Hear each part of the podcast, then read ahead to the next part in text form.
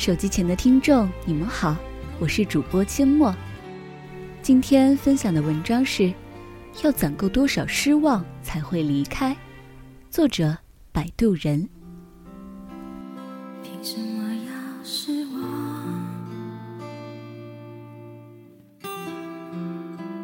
藏眼泪到心脏，往事不会说海娜知道。自己的老公天生就不浪漫，从恋爱的时候起，他就不会制造小女生都会心动的惊喜。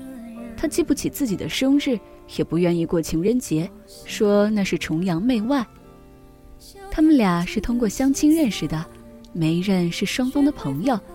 几次约会下来，除了刻板，海娜一时也挑不出他别的毛病。一场恋爱就在朋友的促成下开始了。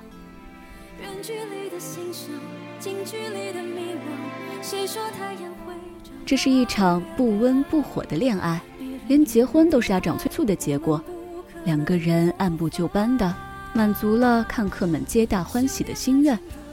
其实有好几次，海娜都感到退缩，比如站在公司楼下看着瓢泼大雨，比如走在超市里看着包着金纸的巧克力。可是，真的要因为一把伞或者一盒巧克力赌气？是不是又太矫情了呢？世子在失望的暗流中颠簸前行，海娜有时候委婉的提醒几句，渐渐的，她也懒得多说了。后来他们有了宝宝，宝宝不满周岁，海娜过得手忙脚乱，连吃饭也要和老公轮着吃。某一天，照常是她在一旁哄着宝宝，老公先吃饭，吃完后再替她，恰巧。电视上正播放着老公爱看的挑战赛，海娜看着老公一边盯着电视，一边慢吞吞的一口两口，一桌饭菜都已经凉了，而她还没有吃完。海娜这个时候忽然万分委屈，眼前这个冷漠的男人是多么可恨啊！她沉浸在自己的世界里，把他忘得一干二净。他哪里是粗心大意，根本就是目中无人。他越想越气。抓起孩子的餐盘就砸了过去，是他没犯什么大错，每一件事说起来都是那么无关紧要，可是他带给他的失望已经堆积如山，最终他慢条斯理的一口两口，像一根又一根的稻草落下，压垮了那匹叫做爱情的骆驼。修炼爱情的心酸学会放好以前的渴望。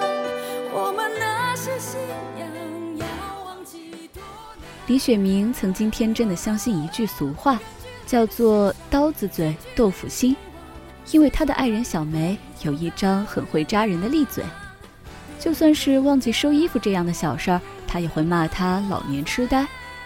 但是小梅是个漂亮的女人，李雪明很爱她，大丈夫能屈能伸，他默默地忍受了他的尖酸刻薄。有时候他安慰自己：“你看春晚小品里的那个蔡明。”不也老是毒舌吗？其实心地还是不坏的嘛。小梅嫌弃他愚笨没出息，也是恨铁不成钢吧？还不是为自己好。然而在失意受挫的时候，李雪明还是希望能听到一两句鼓励的话，而不是总是冷嘲热讽。家本来不应该就是遮风避雨的地方吗？但他已经被小梅的利嘴扎得四处漏风。蛮有希望的升职机会落空了，李雪明不愿意回家面对小梅，他在外面喝了闷酒，一直挨到深夜才不得不回家。回到家，李雪明看到满脸怒容的小梅，酒已经醒了多半。小梅冷冷一笑，说：“没本事升职加薪，酒量和胆量倒是见长啊。”既然他已经知道了，他也就不再多说，躲进卧室。把脸埋在枕头里。小梅不依不挠，说的更难听了。我看你这种男人，上辈子一定是一条狗，抢狗食都抢不到热的。李雪明痛苦的说不出话来，什么刀子嘴豆腐心，都是自欺欺人的话罢了。如果真的有豆腐心，怎么会有一张刀子嘴扎来扎去？是。他是让小梅失望了，但是他也让自己失望了。两个人在对彼此的失望里相互折磨，真的要把失望攒成绝望，才舍得说再见吗？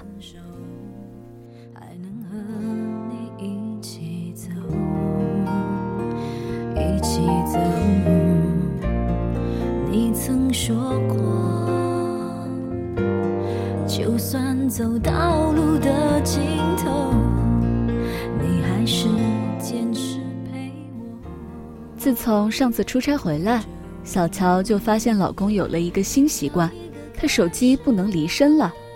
不管是洗澡还是上厕所，那个手机都像贴身保镖一样在他的身边。而且这个贴身保镖明显是个哑巴。小乔知道他调了静音。还有什么好疑问的呢？小乔想起来，在她怀孕的时候，他就曾给一个女人发露骨的消息。要是咱俩想要孩子，不早就有了吗？那时候，他发誓说那只是个玩笑，并许诺再也不会开这样的玩笑了。可是后来，小乔发现自己的老公还真是一个爱开玩笑的人，更何况还有外面的风言风语。信誓旦旦，不思其反，反是不思，亦以焉哉？一次又一次的失望，好像已经让他变得麻木了。他想起从前的自己，虽然孤独，可孤独的那么踏实。没有爱，没有希望，也就不会失望吧。可是有过爱，有过希望，却被一点点的侵蚀，那种感觉才最痛苦。小乔想，既然曾经建立的希望已经成了断壁残垣，他也是时候该离开爱的废墟了。他走了。他留言说：“为了爱，我愿意给你很多次机会；为了爱，我愿意像傻子一样为你辩解和开脱；为了爱，我拿出足够多的信任来给你透支。但如今，我们的爱情银行已经破产了。不是我不够慷慨，也不是我不够坚强，只是一个人的努力如何撑得起两个人的天空？”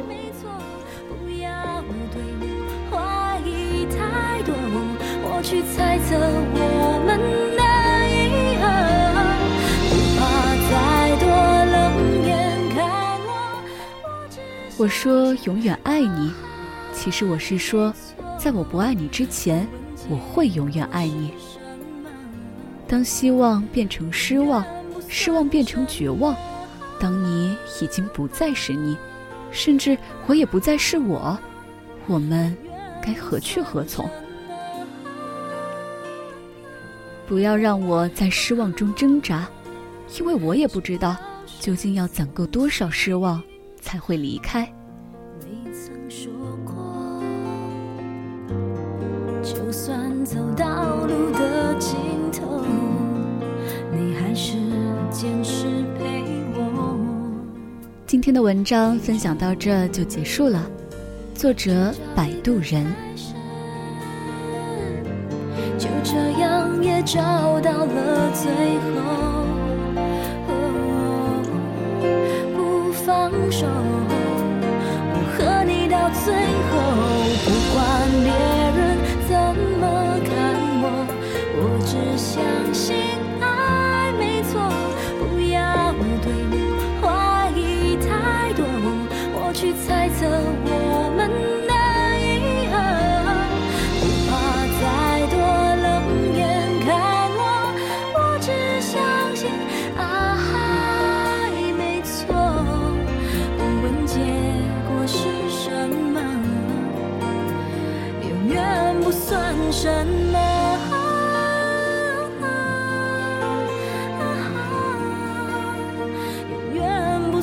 深。